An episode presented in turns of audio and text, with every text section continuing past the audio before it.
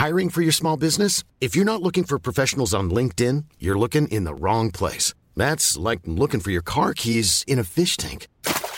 LinkedIn helps you hire professionals you can't find anywhere else, even those who aren't actively searching for a new job but might be open to the perfect role. In a given month, over 70% of LinkedIn users don't even visit other leading job sites. So start looking in the right place. With LinkedIn, you can hire professionals like a professional. Post your free job on linkedin.com slash people today. Werbung in der Man Cave. Heute mit was ganz Speziellem für Comic-Fans. Denn es gibt eine neue App in Deutschland. Quasi die erste All-You-Can-Read-App auf Deutsch. Und das ist Swoosh. Und in Swoosh habt ihr quasi hunderte von Comics, ja, über 900 Comic-Titel vereint in einer App und könnt jederzeit darauf zugreifen. Jetzt werdet ihr sagen, was sind es denn für Comics? Na, es sind Comics von unter anderem Panini, ja, also die ganzen Star Wars Sachen, sehr viel von DC, Batman, Superman, Wonder Woman und so weiter und so fort. Game of Thrones, The Witcher, Cyberpunk, Avatar und noch ganz viel andere kleine und große Franchises. Und, und das finde ich halt besonders knusprig, es sind Sachen von Egmont drin. Denn Egmont, das mach, die machen diese ganzen lustigen Taschenbücher, das Mickey Mouse Magazin, Lucky Luke, also ganz viele Sachen aus der Kindheit, die wir auf jeden Fall kennen und damals geliebt haben, gibt's quasi jetzt alle zusammen. Ihr müsst euch nicht mehr diese, ne, ihr kennt das noch von lustigen Taschenbüchern früher, dieses, ich will die ganze Rückenwand haben und dann hat man da tausende von lustigen Taschenbüchern gehabt, damit man irgendwie dieses Rückenmotiv aneinander stellen konnte. Das braucht ihr jetzt zwingend nicht mehr, ja, das braucht ihr nicht mehr in eurem Wohnzimmer mit äh, Ende 30, sondern es reicht im Hosentaschenformat und deswegen kann ich euch Swoosh wirklich sehr, sehr, sehr empfehlen, wenn ihr sagt, ey, ich habe einfach Bock wieder Comics zu lesen auf meinem Tablet, auf meinem, auf meinem Smartphone. Ladet euch die App runter und macht es einfach. Es ist wirklich, äh, spielt einfach. Ich habe es selber auf dem Handy und ich finde es wirklich, wirklich super, weil ich so selten Comics in die Hand nehme, aber das finde ich einfach richtig, richtig nice. Wenn ihr jetzt sagt, ich bin interessiert, dann schaut auf jeden Fall bald rein, denn es gibt jetzt gerade noch ein Angebot, das gilt bis Ende September bei denen auf der Seite. Da kriegt ihr quasi drei Monate zum Preis vom einen, nämlich für 9,99 Euro. Danach kostet es regulär 9,99 Euro. Oder es gibt auch noch ein Jahresabo, das kostet 99,99. Das ist auch ganz nice. Schaut gerne mal vorbei auf swoosh.de slash mancave. Ich finde es mega. Ich habe selber auf dem Handy drauf. Habe richtig, richtig Bock drauf, mal wieder ab und zu mal einen kleinen Comic zu lesen. Und hey, äh, vielleicht habt ihr einfach mal wieder Lust, euch in alte Geschichten aus Entenhausen, aus der Kindheit zu begeben. So, das war's auch schon von mir. Jetzt geht's weiter mit der Man Cave. Tschüssi.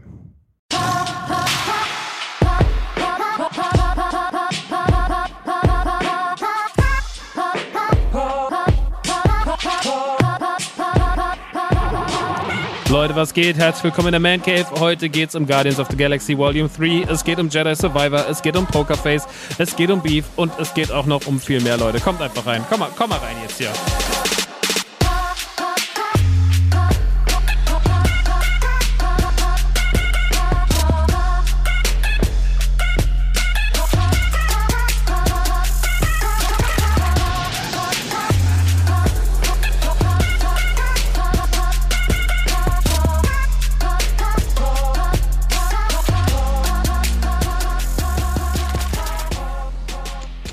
Das war ja der beste Zeitpunkt, so ganz kurz vom Intro-Ende, vom Intro-Outro, nochmal einen Schluck Getränk zu nehmen. Hallo, herzlich willkommen in der neuesten Ausgabe von Die Man Cave, die 92. Man Cave mit mir, Max Nikolas Maria von Nachtsheim.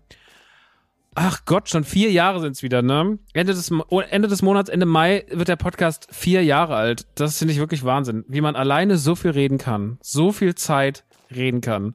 Das sind doch locker über 150 Stunden schon wieder oder so. Naja, deswegen Shoutouts an mich, weil ich so viel rede. Leute, kleiner Applaus. Wenn ihr mir sonst keiner gibt, dann gebe ich mir einfach selber, oder? Schön, dass ihr da seid. Es ist der Geburtstagsmonat von der Man Cave. Es ist der Mai.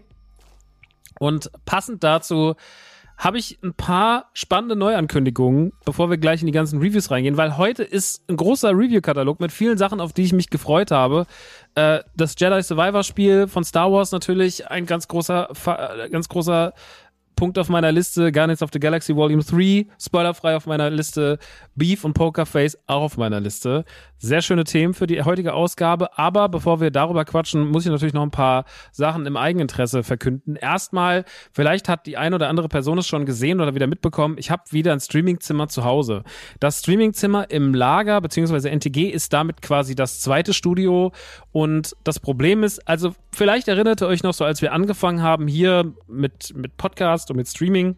Da hatte das ja diese Couch-Atmosphäre, da stand ja die Kamera und es war alles so ein bisschen trottelig, aber es war irgendwie auch cool, weil es halt so ein, es hatte halt Charme, es war halt so ein bisschen dusselig gemacht, ne? Und ich fand's aber total toll und ihr fandet es auch toll und wir hatten echt viele gute Zeiten auf der Streaming-Couch und die Community war eigentlich in der Zeit sehr, sehr krass da und auch gerade im Pandemiebeginn, Anfang 2020, so als das alles losging und man noch gar nicht wusste, was los ist, war, glaube ich, die Streaming-Zeit von mir für mich selber und für ein paar Leute wirklich ein Anker. Und es hat sehr, sehr, sehr viel Spaß gemacht und es hat mir sehr viel bedeutet und ich glaube euch auch. Hm, dann wollte ich das Ganze ja so ein bisschen aufmotzen, hab einen PC geholt, mit dem lief dann lange Zeit nicht alles glatt dann hat sich das irgendwann reguliert, dann habe ich aber da weniger gestreamt, dann kam die ganze NTG-Sache dazu, dann hat man gesagt, okay, wir machen jetzt ein Streamingzimmer drüben im Lager, das wird dann noch mehr genutzt, das wird dann noch mehr an sein und im Endeffekt war das Endresultat, es war lange nicht mehr so viel an wie früher, weil halt einfach natürlich die Arbeitszeit sich gehäuft hat. Und es ist auch trotzdem irgendwie eine Hemmschwelle zu sagen, okay, wenn um halb sieben Feierabend ist, dann hocke ich noch eine Stunde im Laden rum, warte bis halb acht, fange dann dort an zu streamen, muss abends noch nach Hause fahren. Das machst du auch nicht jeden Tag weil natürlich das einfach mit mehr Arbeitsaufwand verbunden ist. Hier jetzt zu sitzen und zu sagen, so, okay, ich mache jetzt den Podcast, dann gehe ich kurz aufs Klo und in fünf Minuten streame ich, ist halt eine andere Geschichte. Ne? Das ist halt jetzt wieder möglich und das ist halt eher so für Gaming-Content, für Reaction-Content vor allem, ist jetzt quasi auf dem Kanal. Früher hieß es ja twitch.tv die Mancave, jetzt heißt es seit einiger Zeit twitch.tv nerdy time und da könnt ihr gerne wieder mal reinschauen euch quasi irgendwie die Glocke setzen, dass ihr informiert werdet, wenn ich streame. Und wenn es euch gefällt und ihr viel, viel Spaß damit habt, dann könnt ihr auch gerne euer Abo da lassen. Aber erstmal, ne, erstmal Content genießen und dann geht's weiter. Ja, das ist so das, was passiert mit Streaming. Also Streamingzimmer Nummer zwei ist da und ist auch wirklich sehr, sehr easy zu handeln. Das freut mich auf jeden Fall sehr, weil das einfach mir die Arbeit doch deutlich leichter macht, was das Thema Streaming angeht und ich auch einfach Bock habe und es auch sehr vermisse, muss ich wirklich sagen. Die zweite Sache ist, ich gehe wieder auf Comedy-Tour. Und zwar im Herbst diesen Jahres. Das Programm ist ein komplett neues. Also es hat gar nichts mehr mit dem alten zu tun. Das heißt Everybody's Darling. Und es wird auf jeden Fall anders. Es wird auf jeden Fall die Quintessenz aus den letzten vier Jahren. Also die Tour, die letzte war ja Ende 2019. Dann kam sehr, sehr viel Zwischenfälle. 2020 sollte die dann quasi fortgesetzt werden. Ging natürlich nicht wegen Pandemie. Dann wurde sie auf 21 verschoben. Dann wurde sie von 21 auf 22 verschoben, weil es 21 auch nicht ging. Dann hatte ich sehr, sehr viel mit mir zu strugglen. Und ja, so kam alles irgendwie nicht so richtig zusammen. Mussten die Leute ihre Karten zurückgeben und sonst irgendwas. Da muss ich mal ganz kurz im Übrigen einen kleinen Einwurf machen. Mein Vater hatte mir letztens Karten geschenkt für Steven Gätchen live. Steven Gätchen macht ja diesen äh, Couch-Podcast, wo wir auch mal zu Gast waren, mein Daddy und ich. Und oh, Daddy zu sagen, ist ganz komisch. Mein Vater und ich, mein Daddy und ich, oh Gott, äh, mein Vater und ich, wir waren da zu Gast bei diesem Kino oder Couch. Wie hieß der? Heißt der Kino oder Couch? Ich glaube, ne? Ähm, und der geht quasi wollte live auf Tour gehen. Und ein Gig war in der Jahrhunderthalle in Frankfurt im kleinen äh, Saal. Und das wurde aber abgesagt. Aus Gründen, Touren werden abgesagt, alles gut. Und ich fand es so krass, weil was der Veranstalt was der Kartenverkäufer nicht, das hat nichts mit Steven Gätchen zu tun, auch nicht mit seiner Booking-Agentur, sondern was quasi der Ticketmaster Kartenanbieter verlangt hat, war, die physischen Tickets zurückzuschicken und dann erst kriegt man sein Geld. Und das ist doch totaler Schwachsinn bei was, was eh abgesagt ist. Das ist totes Papier.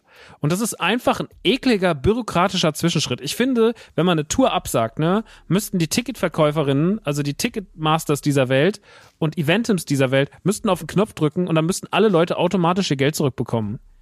Und ich verstehe nicht, dass das so, warum das so ist. Na, ich verstehe es schon, weil man halt einfach davon ausgeht, dass mindestens 10 bis 20 Prozent zu faul sind, ihre scheiß Tickets zurückzuschicken und sich denken, naja, komm, behalt halt die Kohle. Aber ich glaube, dass das auch eine negative Auswirkung hat auf, wie wir damit umgehen, wie Leute über Künstler denken. Weil ich weiß natürlich, dass Steven Gätchen dafür gar nichts kann, wenn ich meine Tickets, wenn ich zu faul bin, meine Tickets zurückzuschicken oder das vielleicht auch einfach nicht mitbekomme, weil dieser Zwischenschritt einfach zu seltsam ist. Und ich mir dann denke, okay, das ist halt scheiße von Ticketsanbietern, aber ich glaube, dass es einen ganz negativen Beigeschmack lässt bei Leuten, die nicht wissen, wie das funktioniert oder das nicht richtig mitbekommen haben, sich dann denkt, man macht sich die Taschen voll. Und ich kann euch sagen, ich weiß bis heute weder, wie viele Leute ihre Tickets zurückgegeben haben, noch was davon irgendwo noch geblieben ist an Kohle. Ich kann euch aber eine Sache garantieren und da schwöre ich, da schwöre ich drauf, ich habe noch nie einen Cent bekommen für abgesagte Touren. Also keinen einzigen Cent. Das habe ich damals auch kommuniziert, weil auch Leute so waren so, nee, komm, behalt die Kohle, siehst als Spende. Und ich war so, nee, Bro, das, bitte hol dir dein Geld zurück, weil das funktioniert so nicht, ne? Das ist halt so das ist ein ekelhaftes System. Dass man aber die Tickets zurückschicken muss, wusste ich bis heute auch noch nicht, beziehungsweise bis zu dieser Stephen Gätchen-Situation. Und das finde ich so schlimm. Also das finde ich wirklich unter aller Sau. Und eigentlich müsste man den richtig ans Bein dafür pissen. Und ich hasse das halt, dass man immer sich so machtlos fühlt gegen solche Konstrukte und gegen so eine Scheiße, weil ey, weißt du, wie viel Kohle die machen mit abgesagten Touren und Leuten, die ihre Tickets nicht zurückschicken? Wisst ihr, wie groß da die Zahlen sind? Wie viel Zehntausende von Euro da monatlich wohl fließen für abgesagte Touren und Sachen? Also, das ist doch komplette Scheiße. So, das ist richtig, richtig rotzfrech und ich finde es richtig scheiße als Künstler, der so von sowas lebt, weil das sich am Ende auf uns überträgt eure Negativität und eure negativen Gedanken dazu übertragen sich am Ende auf uns. Ich hatte auch schon Leute in den Kommentaren, die gesagt, na, hast du schön Taschen voll gemacht mit der abgesagten Tour. Das ist so krass, Alter. Die Leute denken das wirklich. Sind vielleicht nicht viele, aber es gibt Leute, die denken das. Und die sind dann weg. Die verlierst du nicht nur an dem Tag als, als Kunden oder als, als Zuschauer, sondern die verlierst du auf lange Sicht als Zuschauer und vielleicht sogar als lange Sicht als Supporter von deiner Kunst. Und wenn du ein Künstler bist wie ich, der maximal auf niedere sagen wir mal, vier- bis fünfstellige, also vierstellig bis fünfstellige Summe, also so acht bis zwölftausend Leute, die mir so treu sind, sag ich mal. Das sind nicht so viele, ne? Davon kann man gut leben, wenn man es ordentlich macht, aber es sind trotzdem nicht so viele und das ist super gemein, dass man da so einen Stolperstein in den Weg gelegt bekommt und deswegen nochmal an alle gebt bitte nicht den Künstler die Schuld. Geht da bitte zu ticketmaster.com, was weiß ich, wie die Scheißseiten heißen, zu Eventim, zu diesen ganzen riesigen Arschlöchern und holt euch da das Geld. Und äh, macht da ruhig Rabatz. Ich finde das nämlich wirklich, ich finde es richtig, richtig scheiße. Aber jetzt habe ich mich viel zu lange darüber aufgeregt, das ist mir nur gerade aufgefallen. Und auch mein Vater, der ja wirklich nicht am Hungertuch nagt, war halt zu mir so, ey, ich hole mir auf jeden Fall das Geld zurück, gib mir die Tickets, dann muss ich die Tickets raussuchen, weil er mir die geschenkt hatte zu Weihnachten oder zum Geburtstag. Und er hat gesagt, sucht die raus. Wir gehen da 100%ig hin. 100%ig gehen wir da hin, weil das lasse ich mir nicht von denen gefallen. Und er hat recht natürlich. Er hat absolut recht, ähm, dass man sich da sein Geld zurückholt. Und er ist auch total, war auch schockiert darüber. Also das möchte ich nur nochmal an dieser Stelle sagen. Wenn sowas ist, ne, sollte das irgendwann nochmal bei mir so sein oder bei Radio Nukular oder bei allen anderen Sachen, die in diesem Umfeld und generell passieren, auch wenn es ein Ami-Act ist, holt euch euer Geld zurück. Lasst euch ja nicht von denen verarschen. Ich weiß, es ist nervig, ein blöder Zwischenschritt zur Post zu gehen, aber es geht da gar nicht so sehr ums Geld, sondern es geht ums Prinzip, dass die sich die Taschen damit voll machen, dass man sich denkt so, ja, das wird schon, die werden, sind alle zu faul dafür. Und die werden es vielleicht nicht mitkriegen. Das ist nicht cool. Also das finde ich nicht cool. Das ist Scam. Naja. Ähm, Jetzt habe ich mich viel zu lange darüber aufgeregt. Was wollte ich eigentlich sagen? Leute, ich gehe nochmal auf Tour. Maxi geht nochmal auf Tour. Ich mache eine neue Comedy-Tour. Es hat nichts mit der letzten Tour zu tun, nichts mit dem, was abgesagt wurde. Äh, ich will darüber gar nicht so viel sagen. Ich will nur sagen, die Tour heißt Everybody's Darling. Sie kommt in acht Städte. Und der Ticketvorverkauf startet noch diese Woche. Ich glaube, am 10. startet der Ticketvorverkauf. Ihr findet alle Infos im Internet, vor allem natürlich auf Instagram, Twitter oder auch TikTok, die Kanäle, wo ich aktiv bin, Facebook und so weiter und so fort. Ich bin überall am Start, immer noch, nach wie vor. Und ja, schaut doch mal rein. Ich würde mich auf jeden Fall freuen, wenn ihr da zuschlagt. Das ist soweit diese Kiste und das wird gut. Aber ich will tatsächlich inhaltlich überhaupt nicht drüber reden, weil ich finde, man ist den ganzen Tag präsent, ne, mit Social Media, Stories, NTG, Podcasts und so weiter und so fort. Und ich finde, das muss so ein bisschen abseits davon leben. Und deswegen wird es auch aus allem rausgehalten. Ich sag einfach nur, diese Tour wird anders, wird sehr besonders, wird auch in der Stimmung anders als die letzte Tour. Das merkt man vielleicht schon in der Kommunikation von außen. Und wenn euch das interessiert, kommt einfach vorbei. Und ich würde mich freuen, wenn ihr da seid, weil ich habe richtig Bock auf die Bühne. Ich habe unendlich viel Bock auf die Bühne. Ich habe unendlich Bock, nämlich nach den drei, vier Jahren mit NTG und Toys und keinerlei künstlerischem Output und all dem Scheiß, der die letzten Jahre gelaufen ist. Es ist so viel Scheiße gelaufen die letzten vier Jahre. Ich habe richtig Bock auf ein Ventil. Und dieses Ventil ist diese Show. Everybody's Darling ist, ist das, wo es am Ende drauf hinausläuft. Alles, was sich die letzten vier Jahre aufgestaut hat. Kommt vorbei, guckt sich an. Ich freue mich drauf. So. Dann natürlich noch eine andere Frage, die im Raum steht. Maxi, was ist mit Autokino? Die werde ich hier natürlich nicht beantworten, aus Respekt vor Chris. Chris hat aber auch letztens was in seiner Story dazu gepostet. Wir werden uns in wenigen Tagen hinsetzen gemeinsam und über alles reden und euch dann ein Update geben. Das ist alles, was ich gerade dazu sagen kann.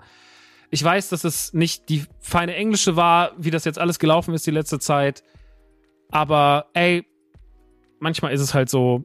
Und das ist halt wahrscheinlich dann die Kehrseite der Medaille, wenn Projekte auf Freundschaft basieren und die Leute jahrelang diesen freundschaftlichen Vibe mitnehmen und dann irgendwas nicht mehr so in den, was aus den Fugen gerät, dann kann es auch mal schnell in Anführungsstrichen unprofessioneller werden oder irgendwie emotionaler. Und dann passiert das, was jetzt passiert ist, eine längere, längere Durststrecke, eine längere Pause.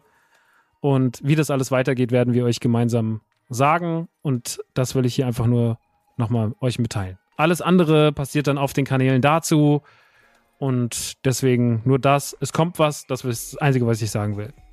Natürlich dann als vierter Punkt noch, und dann können wir auch gleich in die ganzen Reviews rein, ist das Thema Holy.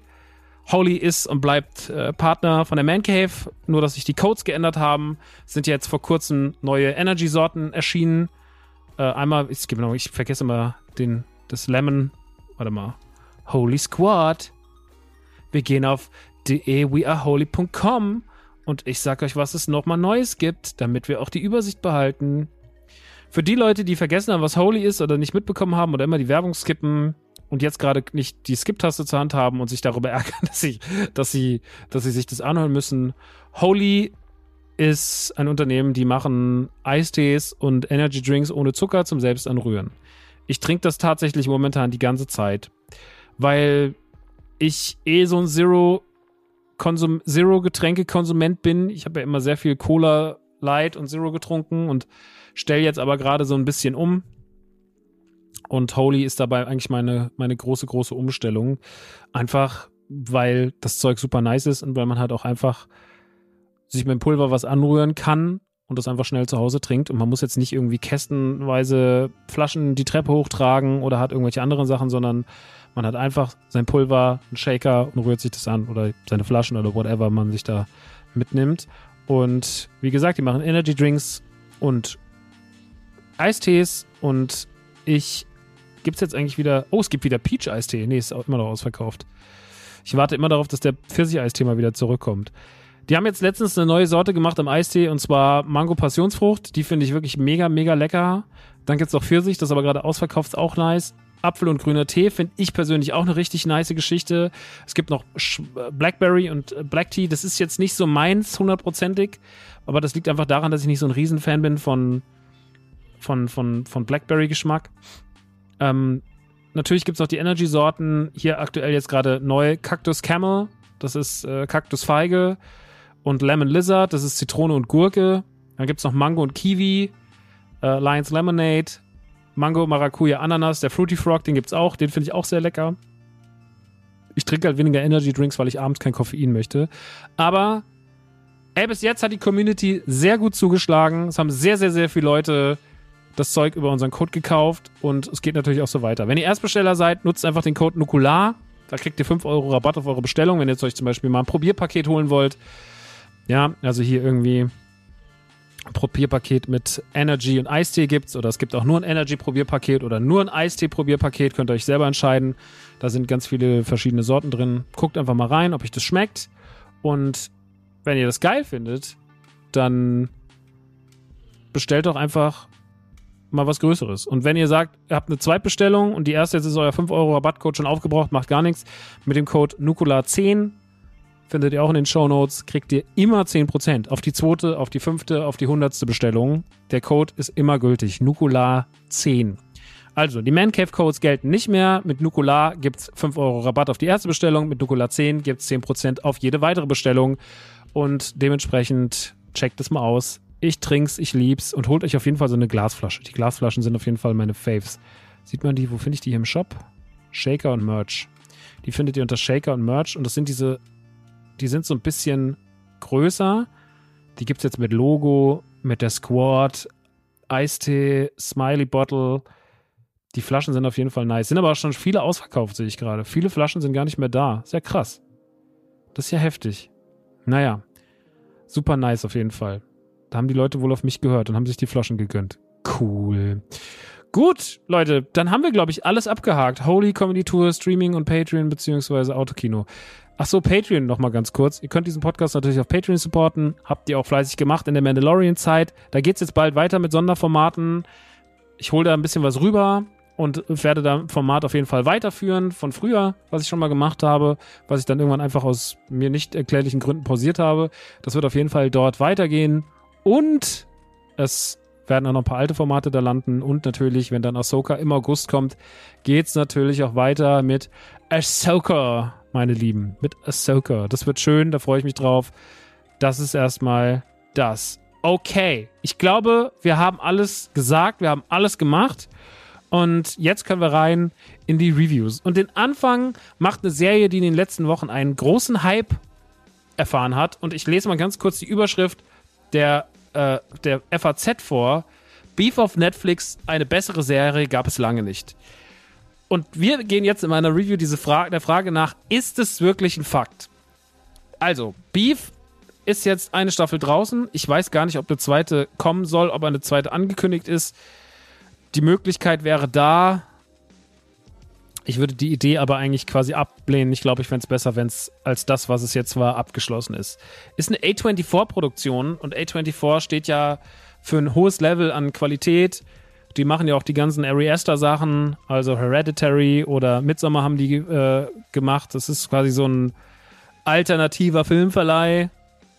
Sagt man Verleih dazu? Unter denen halt ganz, ganz viele Sachen passieren. Und die haben auch Uncut Gems gemacht mit, mit Adam Sandler. Äh, die haben, wie heißt dieser Film mit der Family? Dann haben sie, oh Gott, Green Knight haben sie gemacht. Also sie haben die Let the Whale haben sie gemacht. Every, uh, everybody, Everywhere, Everybody, Every.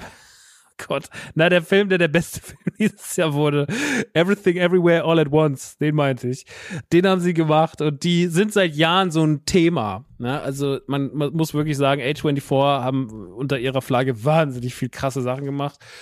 Und jetzt halt auch Serien und ähm, das ist jetzt quasi ihre Netflix-Serie, die sie gemacht haben. Beef.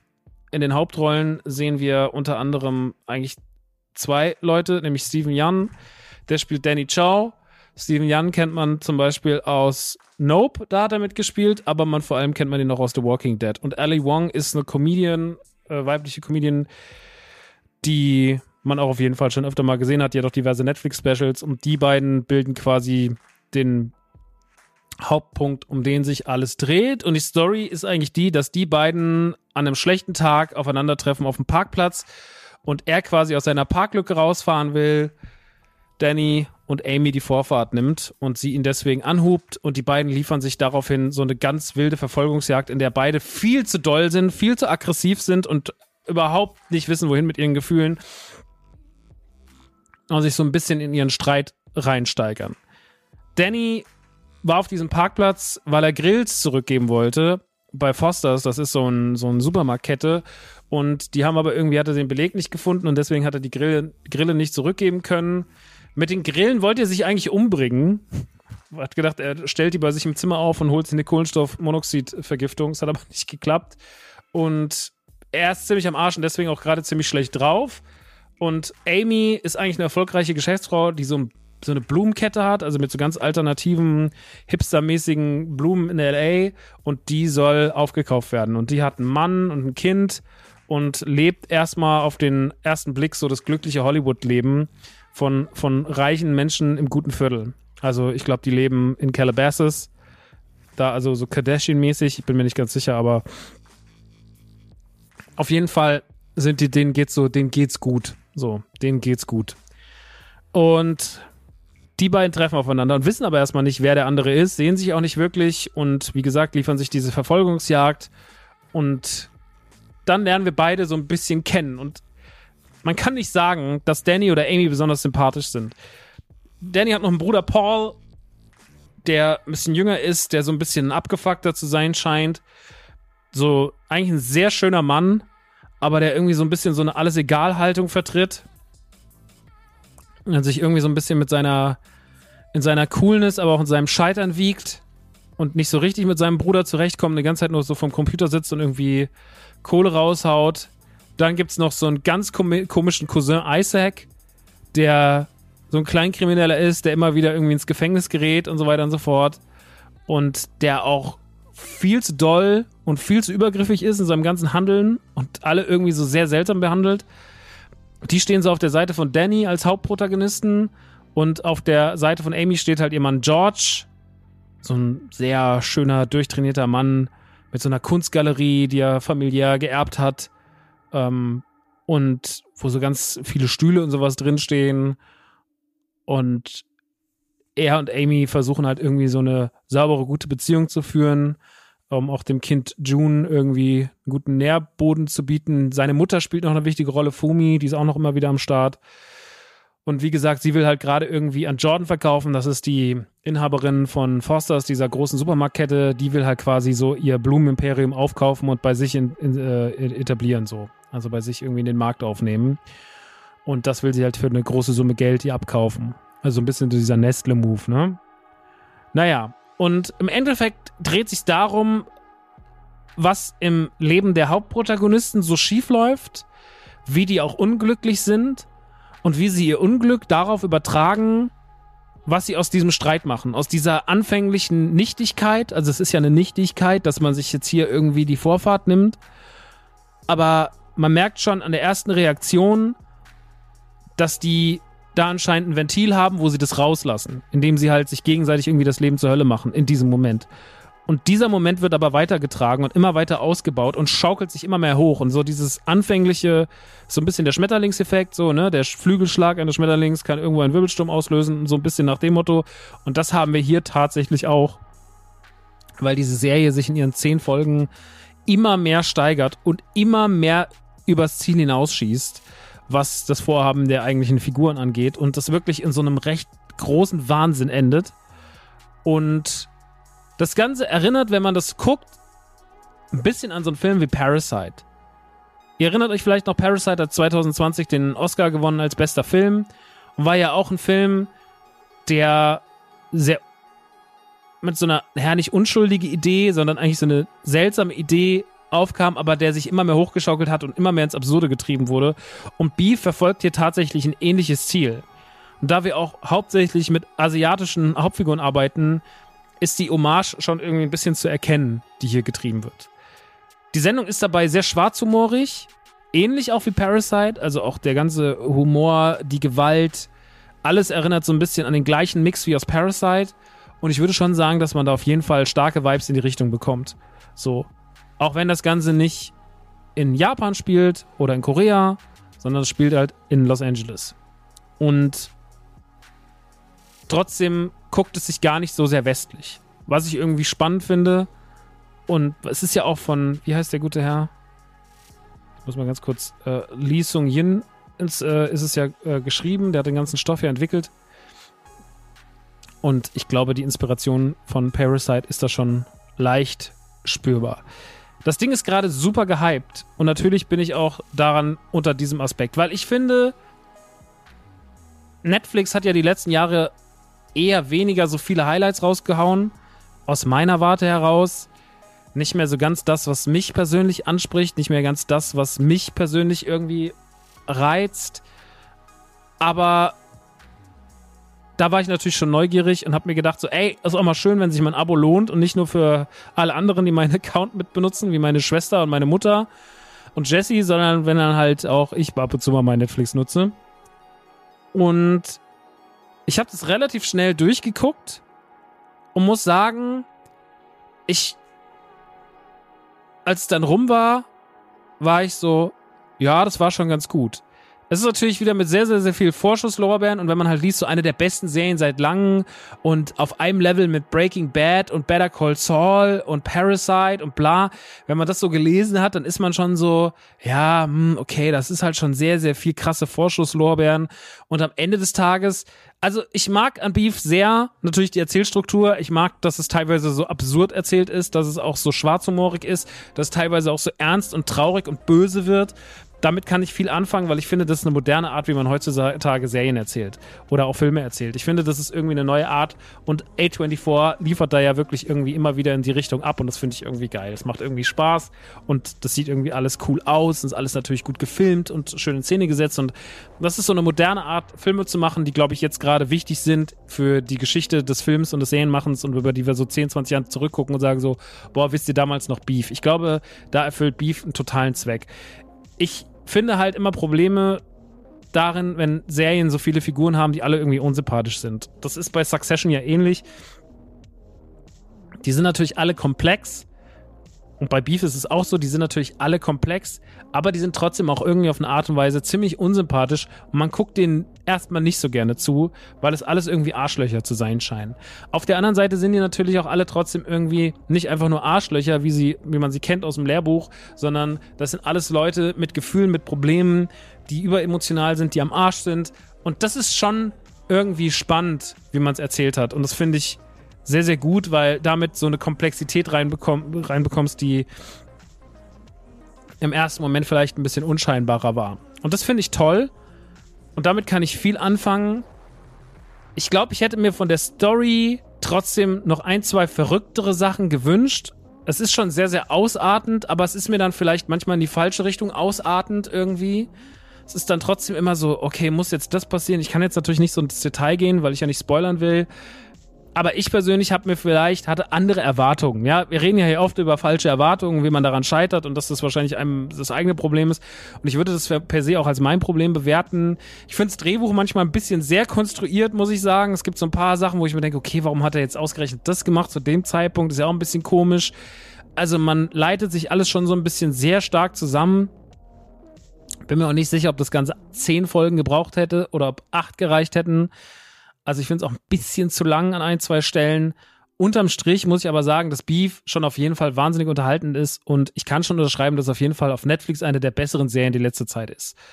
Wie gesagt, Netflix hat halt leider inzwischen eine andere Kundenorientierung. Die gucken halt mehr auf Trash-TV, die machen sowas wie Too Hot to Handle, die gehen sehr auf diese Reality-Nummer und man hat manchmal das Gefühl, man guckt RTL und nicht mehr Netflix. Und das ist natürlich aus meiner Sicht heraus schade, weil für mich Netflix mal einen anderen Qualitätsanspruch hatte, finde ich. Ich verstehe natürlich auch, dass ein Streaming-Anbieter sich an sein Publikum orientieren muss und wenn man halt merkt, äh, 5 Millionen Menschen gucken Too Hot to Handle, aber nur 500.000 Menschen gucken halt irgendwie eine gute, schlau geschriebene Serie, dann verstehe ich, dass man von dem einen halt irgendwie zehn Sachen im Monat macht und von dem anderen irgendwie nur zwei im Quartal. Das ist natürlich für uns als Leute, die vielleicht lieber in Anführungsstrichen anspruchsvolleres Fernsehen gucken, schade, aber so ist es halt. Damit müssen wir leben. Ich finde es auf jeden Fall nicht so toll. Aber Beef ist auf jeden Fall mal eine Serie, für die sich wieder Netflix lohnt. Ich finde sie trotzdem am Ende des Tages ein bisschen überhyped. Und vielleicht waren die Vorschusslorbeeren von allen Seiten mit genauso einer Überschrift wie die FAZ so eine der besten Serien seit langer Zeit. Ich weiß nicht, ob das vielleicht ein bisschen drüber ist. Aber sie ist unterhaltend, sie gibt einem auf jeden Fall was mit. Sie zeigt auf jeden Fall, sie hat eine schöne Moral, weil sie uns zeigt, wie unser eigener Hass, den wir denken, wir haben ein Ventil gefunden, die Dinge eigentlich nur schlimmer machen kann.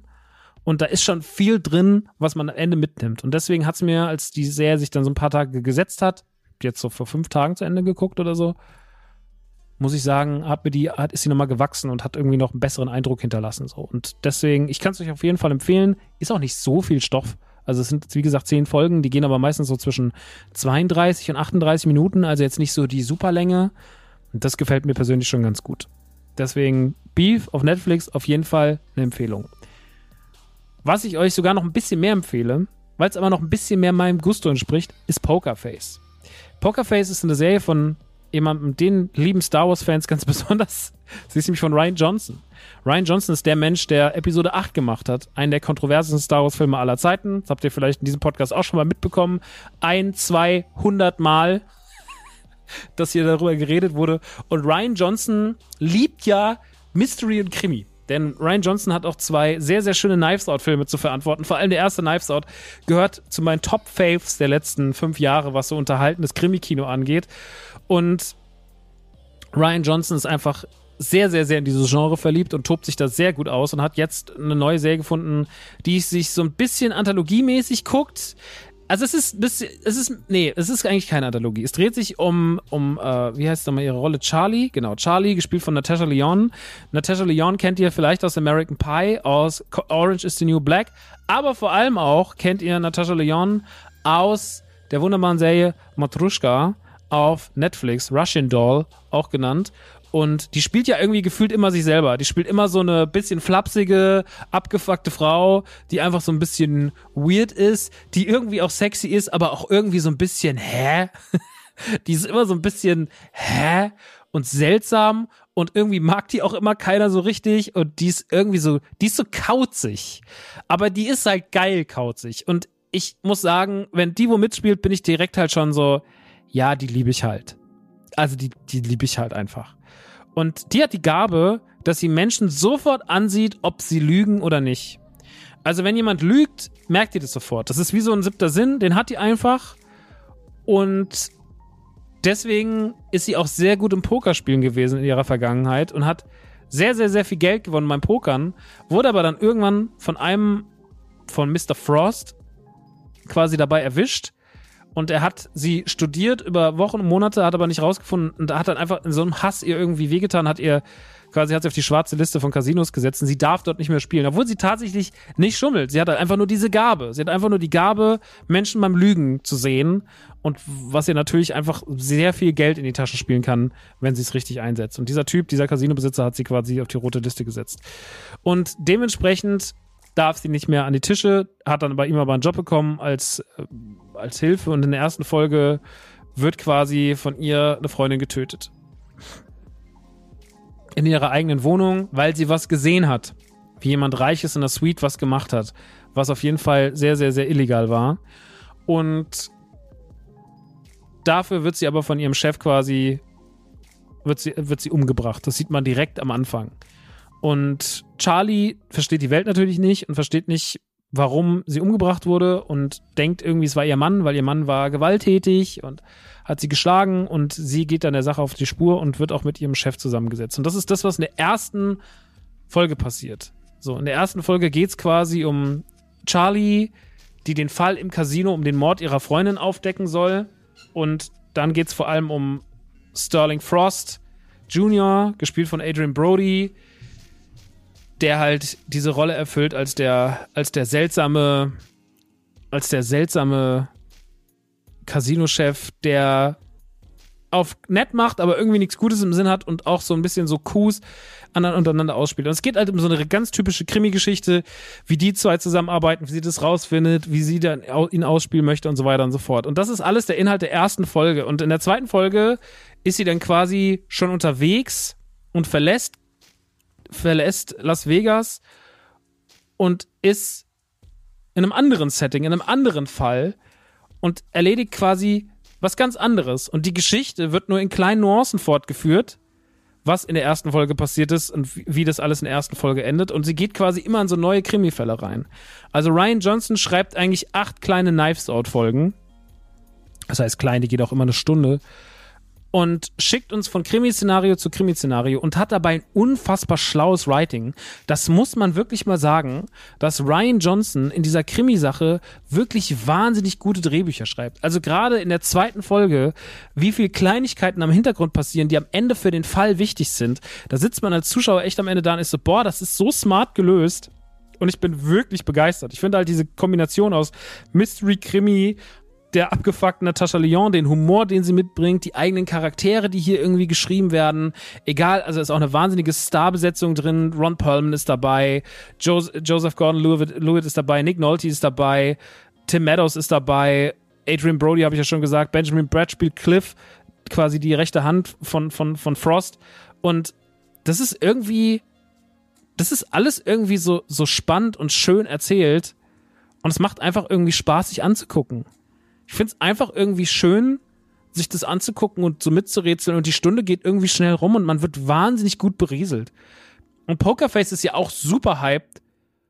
Ich habe jetzt zwei Folgen geguckt und kann den Hype halt komplett nachverstehen. Ich bin einfach so, ey, ich lieb halt einfach so Mystery-Krimi, der so amüsant schön Columbo-mäßig erzählt wird mit so ein bisschen Humor und so ein bisschen kauzig und also jetzt basiert das nur auf zwei Folgen, was ich gesagt, also hier sage, weil für mehr hat gestern nicht gereicht, aber was ich da gesehen habe, finde ich, pff, Leute, also das ist wirklich auch geil gefilmt, geil in Szene gesetzt, so ein bisschen ich mag ja an den Oceans-Filmen vor allem auch so die Art, wie die Kamera fährt, wie die Bilder aussehen. Das hat man ja in den Ocean-Filmen gerade in 1 und 2. Also 2 ist ja ein sehr besonderer Film, der fällt ja so ein bisschen aus der Reihe raus, hat aber trotzdem Dinge, die man nicht unterschätzen darf. Also Oceans 12 ist natürlich ein ganz anderer Film als der 11 und ich kann auch verstehen, wenn, also ich war damals auch irgendwie enttäuscht, als ich 12 gesehen hatte, weil ich 11 halt so unfassbar gut fand und 12 habe ich dann nicht mehr so gefühlt und 13 dann wieder mehr. Aber die Oceans-Filme haben ja auch eine eigene Art, wie sie erzählt sind, wie sie in Szene gesetzt sind, wie sie Bilder, wie Kamerafahrten sind, die Körne, die, wie, die, wie körnig das Bild ist und sowas. Das machen die schon gut, ne? Das ist schon alles irgendwie so ein bisschen an früher angelehnt. Und das schwingt auch so ein bisschen was von Tarantino mit in Pokerface. Und die ganze Erzählweise ist einfach spannend und schön. Und die Charaktere sind geil und geil in Szene gesetzt. Und alle bringen irgendwie eine Besonderheit mit. Und deswegen finde ich, finde ich Pokerface wahnsinnig herausstechend, gerade unter den Serien, die es so gibt. Und wenn ich jetzt auf diese zwei Hype-Serien blicke, Beef und Pokerface, muss ich sagen, dass Pokerface meinem persönlichen Gusto noch mehr entspricht. Es ist natürlich ein bisschen einfacher, aber es ist trotzdem smart, weil die Fälle so smart geschrieben sind und weil die Inszenierung so nice ist. Und deswegen kann ich mir vorstellen, dass Pokerface euch auch eine Menge Spaß macht. Also, ich bin auf jeden Fall richtig richtig bockig gerade, die anderen zwei Folgen, die noch da sind, zu gucken. Wenn diese Folge erscheint, sind sogar schon sechs Folgen da, weil jeden Montag zwei Folgen erscheinen. Das heißt, das Ding ist auch schon nächste Woche vorbei. Dann sind alle acht Folgen da. Aber ich kann euch sagen, guckt euch das auf jeden Fall an. Das ist wirklich, wirklich, wirklich eine tolle Serie. Sehr, sehr zu empfehlen. Pokerface gibt's aktuell auf Wow. Wow ist ja der Ex-Streaming-Anbieter von Sky. Und ich glaube, wir haben sogar noch Nukular-Codes dafür. Wir haben dafür auf jeden Fall bei Nukular Werbung gemacht. Haben wir die noch? Ich muss mal kurz gucken. Ich sag's euch einfach direkt. radionukular.de. Haben wir noch Werbung für, Ska für Wow? Haben wir hier in der Werbung Wow? Hatten wir hier Wow? Ja, hier war. Nee, hier war Holy. Hier war, glaube ich, in der Mario-Folge war Wow. Oder? Da ist Wow. radionukular.de slash Wow. Sechs Monate, alle Filme, nur 9,98 Euro im Monat. Das ist ja blöd gemacht. Wenn ich aufs Bild klicke, komme ich aufs Bild. Hier ist der Code. Geht der noch? Ja, der geht noch. Könnt ihr noch machen. Sechs Monate, 7,99 monatlich. Ja, also wenn ihr kein Wow habt. Ey, Wow muss man eh sagen. Ich weiß, ich weiß um das Problem bei Wow, dass man mit der Streaming Plattform als solches, dass man nicht versteht, warum sie nicht den Scheiß einfach machen wie alle anderen das verstehe ich auch nicht. Bin auch kein Fan davon, wie die Bedienbarkeit von WoW ist. Aber man muss unterm Strich sagen, dass sie halt leider Gottes wahnsinnig viel gute Serien zu verantworten haben und gute Filme. Und am Ende des Tages ist mir natürlich die Bedienbarkeit komplett scheißegal, wenn ich einfach geile Sachen dafür gucken kann. Und die Auswahl, die WoW hat momentan, ist trotzdem nicht zu verachten. Ist jetzt auch die dritte Staffel von Der Pass gelandet, aber ich habe die zweite damals schon abgebrochen, obwohl ich die erste geliebt habe. Die erste sollte man aber gesehen haben. Die ist meiner Meinung nach Pflicht. Das ist die beste deutsche TV-Produktion aller Zeiten. Habe ich ja schon sehr, sehr oft hier auch gelobt. Aber die zweite Staffel hat es mir irgendwie nicht so richtig angetan. Jetzt gibt es eine dritte. Vielleicht wird die wieder besser. Mal gucken, was die Kritiker sagen. Da warte ich nochmal ab. Aber auf jeden Fall, wow, hat eine Menge gutes Zeug. Und äh, ja, genau, ihr könnt ja mal reingucken. Radio radionukular.de slash wow geht direkt aufs Angebot. Falls ihr jetzt gesagt weil ich euch gesagt habe, Mann, auf Wow habe ich auch endlich mal Bock. Oder beziehungsweise auf Pokerface. Ja, also schaut da gerne mal rein. Ich fand es auf jeden Fall richtig, richtig nice. Gut, da endet der Song im Hintergrund und damit können wir auch quasi aus den Serien raus und gehen rüber in die Spiele. Und wir gehen jetzt zu Jedi Survivor, einem neuen Star Wars Spiel, dem Nachfolger von Jedi Fallen Order, was 2019 erschienen ist, wenn ich mich recht entsinne. Und Jedi Survivor war damals auf jeden Fall ähm, eine ganz große Überraschung, weil ich glaube, wir nicht gedacht haben, dass wir nochmal ein Star Wars-Spiel sehen, was uns so gut gefällt. Und wir waren auch so ein bisschen ängstlich nach den Skandalen rund um Battlefront, Also hier diese ganze Lootbox-Thematik und wie viel Stunden man spielen müsste, um sich irgendwie so ein krasses Outfit zu holen und diese Pay-to-Win-Scheiße, die sie da eingebaut hatten. Battlefront hatte ja am Anfang richtig Probleme und man hat das ist nicht förderlich, ne? Das ist eh nicht förderlich für eine Firma wie EA, die einen scheiß Ruf hat und wie Disney, denen immer irgendwelche Leute nachsagen, dass sie ja nur geldgeil wären, was mich immer wieder überrascht, dieser Vorwurf, weil ich dachte immer, dieses Riesen, dieser Riesenweltkonzern wäre komplett ideal, auf idealistischen Beinen aufgestellt, aber turns out ist gar nicht so. Wollen ja wirklich Geld verdienen, ist ja wirtschaftlich alles. Ist ja scheiße, Kapitalgesellschaft, Drecks, Dreckskacke. Äh, auf jeden Fall Disney hat er auch manchmal so ein bisschen so mit Star Wars zu kämpfen und so, ne, gerade nach der ganzen Episode 8 Geschichte. Und da waren die kritischen Stimmen im Vorfeld laut, ob Jedi Fallen Order was wird. Aber turns out, das war wahnsinnig gut. Fallen Order war so ein Spiel, das war irgendwie die perfekte Mischung aus Star Wars, Tomb Raider, also den neuen Tomb Raider Spielen, ein bisschen Dark Souls tatsächlich. Also, was heißt ein bisschen? Sogar sehr stark, was einige Dinge angeht. Man hat schon ein System sehr stark, nämlich das Lagerfeuer. Sehr stark, auch das Kampfsystem ein bisschen aus, aus Dark Souls mitgenommen. Und hat schon so geguckt, dass man ein Spiel macht, das so ein Hybrid ist aus ganz, ganz vielen Elementen, die die letzten Jahre gut funktioniert haben. Und Jedi Survivor soll jetzt dreieinhalb Jahre später dieses Prinzip weiter ausbauen und soll uns in eine noch schönere Welt werfen, eine noch größere Welt. Und ihr spielt wieder Cal Kestis äh, in Begleitung von BD, der quasi seine alte Gang zusammenrufen will. Und es ist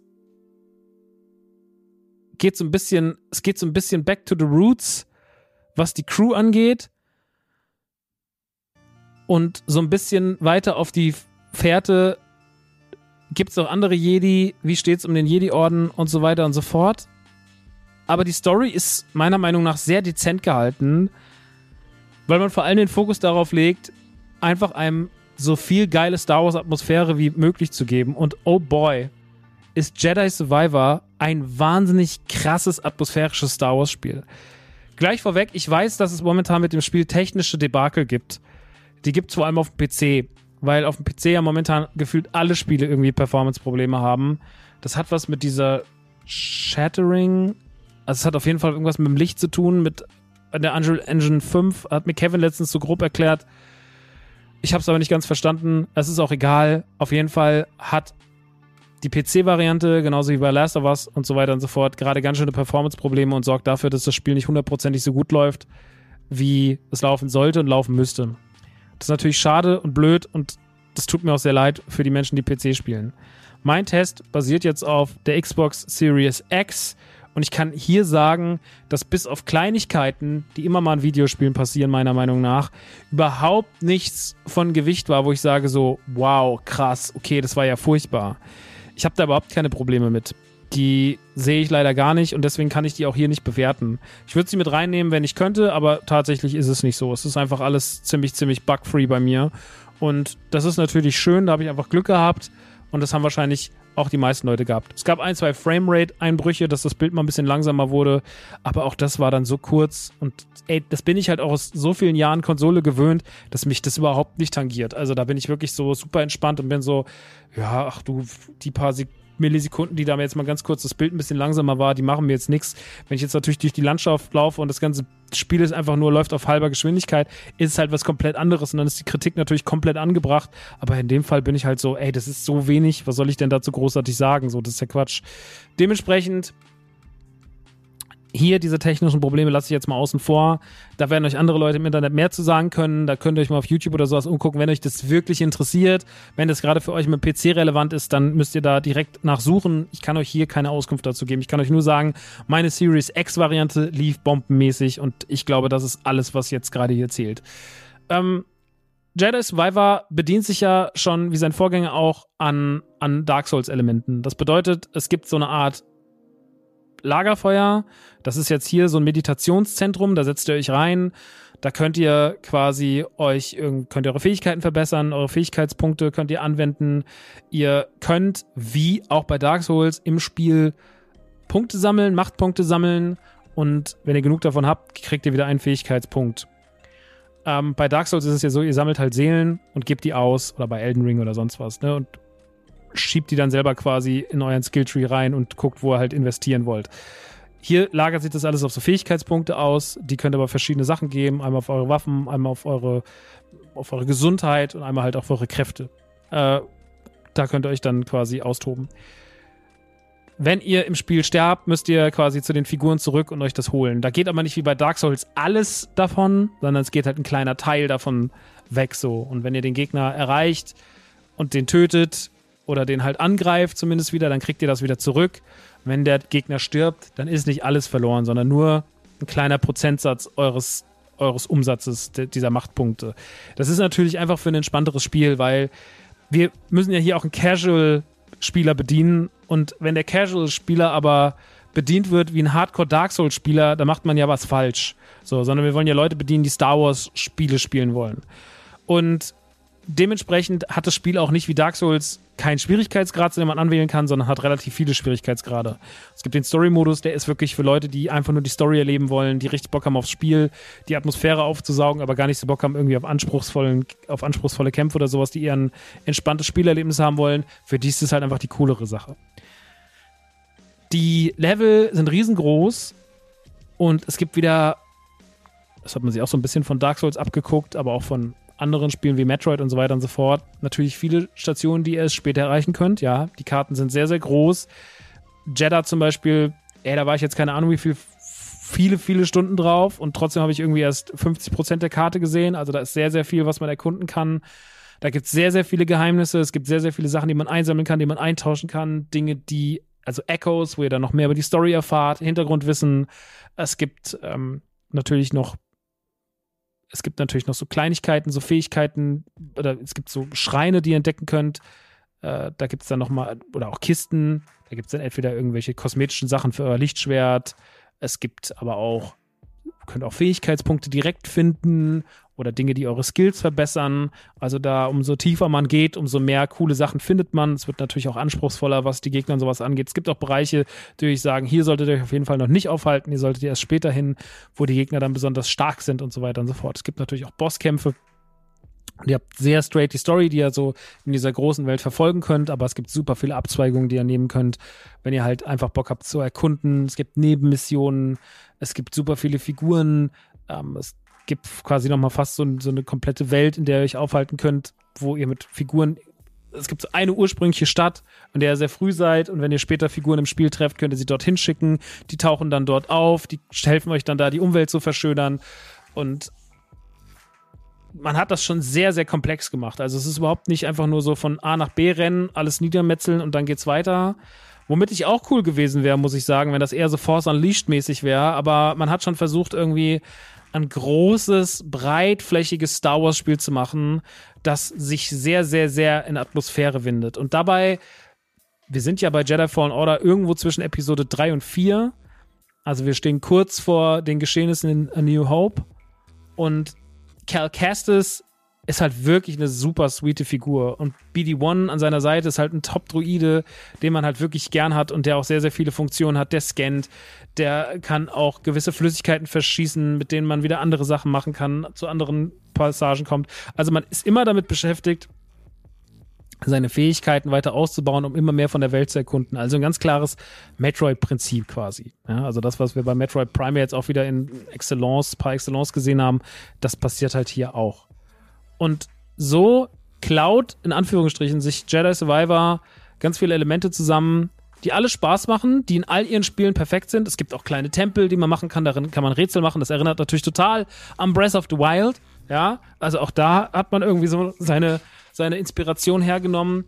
Und ich finde es total toll, weil die Mischung so sinnig ist und weil sie natürlich unter dieser Star Wars Überschrift und dem Star Wars Feeling, was halt einfach durch die geile Grafik, durch die vielen geilen Designentscheidungen.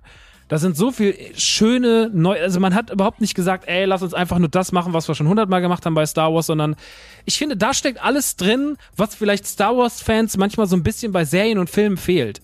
Nämlich diese vielen, vielen Innovationen und die Spiel, das Spiel mit Designs und das Spiel mit, mit Möglichkeiten, die Star Wars definitiv hat, aber die man manchmal so ein bisschen außer Acht lässt.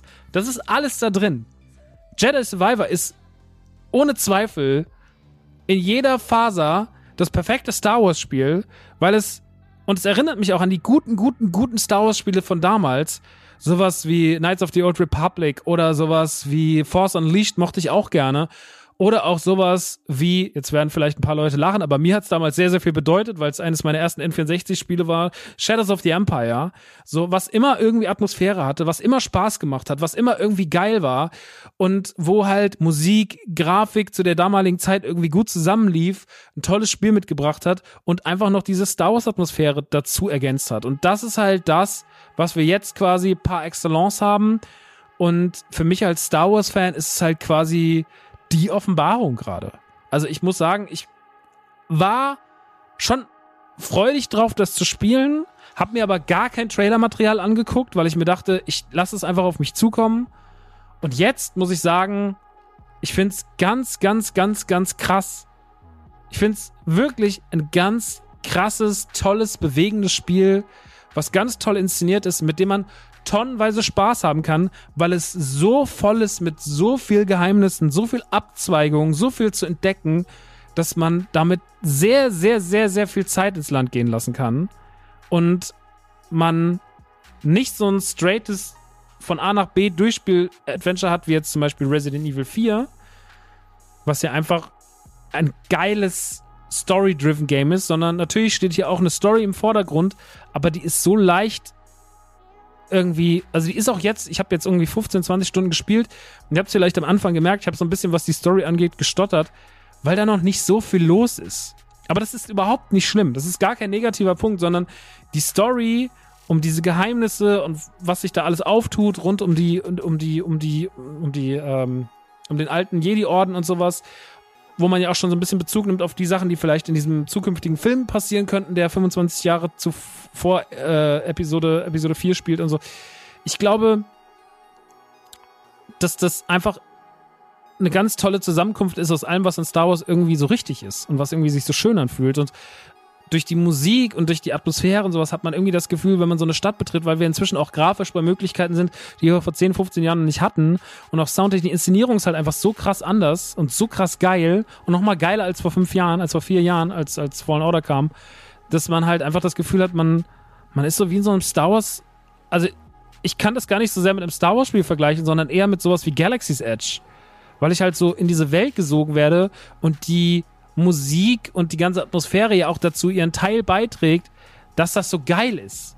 Also Star Wars wird ja auch so geil durch seine vielen spannenden Designentscheidungen, durch die vielen spannenden kleinen also das ist dieses Worldbuilding, was es halt so spannend macht, in diesen ganzen Details und diese ganzen Charaktere und diese ganzen vielen Geschichten, die irgendwie alle irgendwas zu erzählen haben, in diesem Universum, was so groß ist und was uns manchmal so klein präsentiert wird, weil wir uns halt immer so in diesen Timelines aufhalten, ja, okay, viel Mando, viel dies, Bo-Katan, Boba Fett, ne, ich will das gar nicht kritisieren, ihr wisst, ich liebe das alles so, aber man merkt ja, dass da auch einfach so viel dahinter steckt und man möchte so viel von dem dahinter kennenlernen und diese Spiele geben uns halt diese Möglichkeit, weil wir halt auch viel mehr die Möglichkeit haben, in einem Spiel, wo man selber rumlaufen kann, die Dinge zu erkunden. Und dann trotzdem auch so Momente haben. Es gibt zum Beispiel der ganze Anfang spielt auf Coruscant und der ist unfassbar gemacht.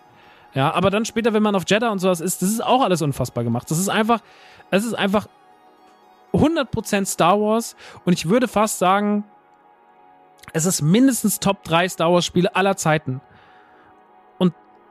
dass das von EA und Disney kommt, ist so konträr zu allem, was man sonst sagt, weil natürlich, also es schon zeigt, dass überall Menschen, und das hat Dominik Hammes letztens auch in unserem Podcast so schön gesagt, da arbeitet ja, also auch wenn natürlich die Konzernbosse Arschlöcher sind, da muss man sich nicht drüber streiten. Da sitzen irgendwo Leute in Anzügen, die juckt das wahrscheinlich alles wenig, die gucken am Ende auf die Zahlen und wollen, dass der ganze Laden läuft. Da muss man nichts verromantisieren. Aber die Leute, die es machen, Serien, Filme, Spiele, sind ja in der Regel Menschen, die da Bock drauf haben. Und das merkst du hier. Hier haben Menschen dran gearbeitet, die hatten einfach Bock, das perfekte Star Wars-Spiel zu machen. Und das ist denen gelungen. In Atmosphäre, Inszenierung und so weiter und so fort. Es ist auch nicht. Das gibt auch keine Hemmschwelle durch den Schwierigkeitsgrad, weil man ja sagen kann, so, ey, es ist jetzt nicht Dark Souls, man kann den Schwierigkeitsgrad runterstellen und dann ist es halt easy. Ich persönlich spiele es jetzt auf normal und ich finde es absolut machbar. Ja, und ich spiele jetzt nicht besonders konzentriert oder sauber. Ich spiele manchmal auch richtig dumm. Ja, aber ey, das ganze Move Setup, was man alles machen kann. Ey, was man mit den Lichtschwertern machen kann. Man kann mit zwei Lichtschwertern kämpfen. Man kann mit einem großen Lichtschwert kämpfen, so zusammengesetzt wie Darth Maul. Man kann mit einem Lichtschwert kämpfen. Man kann mit einem Lichtschwert und einer Knarre kämpfen. Ähm, man kann mit so einem Lichtschwert kämpfen, wie Kylo Ren es hat. Also mit so einem, wie heißt das nochmal? Boah, das hat so einen ganz bestimmten Begriff, aber so wisst ihr, mit diesen zwei kleinen, mit diesen zwei kleinen äh, Lichtschwertgriffen nochmal unten und sowas. Also man kann, hat ganz viele verschiedene Möglichkeiten, sich da irgendwie auszutoben. Man kann die Macht einsetzen, man kann Gegner zu sich ranziehen, man kann sie Klippen runterstürzen, man kann sie gegeneinander ankämpfen lassen, indem man halt irgendwie den einen Gegner irgendwie quasi sein, sein Mind übernimmt, seine Gedanken übernimmt und er dann quasi in den Angriff für einen geht und sowas. Das ist alles so nice, das ist alles so schön erzählt, das ist alles so rund. Und das macht das Kampfsystem auch so dynamisch. Man kann so ein bisschen selber für sich gucken, so mit was kann ich am besten kämpfen. Ich kämpfe zum Beispiel super gern mit Lichtschwert und Waffe, weil ich die Waffe halt einfach irgendwie cool finde. Und ey, das macht alles einfach so viel Bock. Und die Box Bosskämpfe sind irgendwie cool und alles sieht irgendwie cool aus und es ist irgendwie so groß und dynamisch und es bewegt sich die ganze Zeit. Die Figuren sind viel im Dialog und sowas und also sowas ist auf jeden Fall weit davon entfernt, lieblos zu sein. Also selbst wenn wir sagen, ja, ich bin mit dem, was Star Wars macht, die letzten Jahre nicht zufrieden, können wir den Blick nicht davon lenken, dass dieses Videospiel par excellence Star Wars in a nutshell ist und dass es komplett funktioniert und alles mitbringt, was dieses Franchise gut macht. Und uns vor allem auch wahnsinnig viele neue Wege und neue Stories offenbart und uns auf neue Planeten entführt, neue Sachen kennenlernen lässt.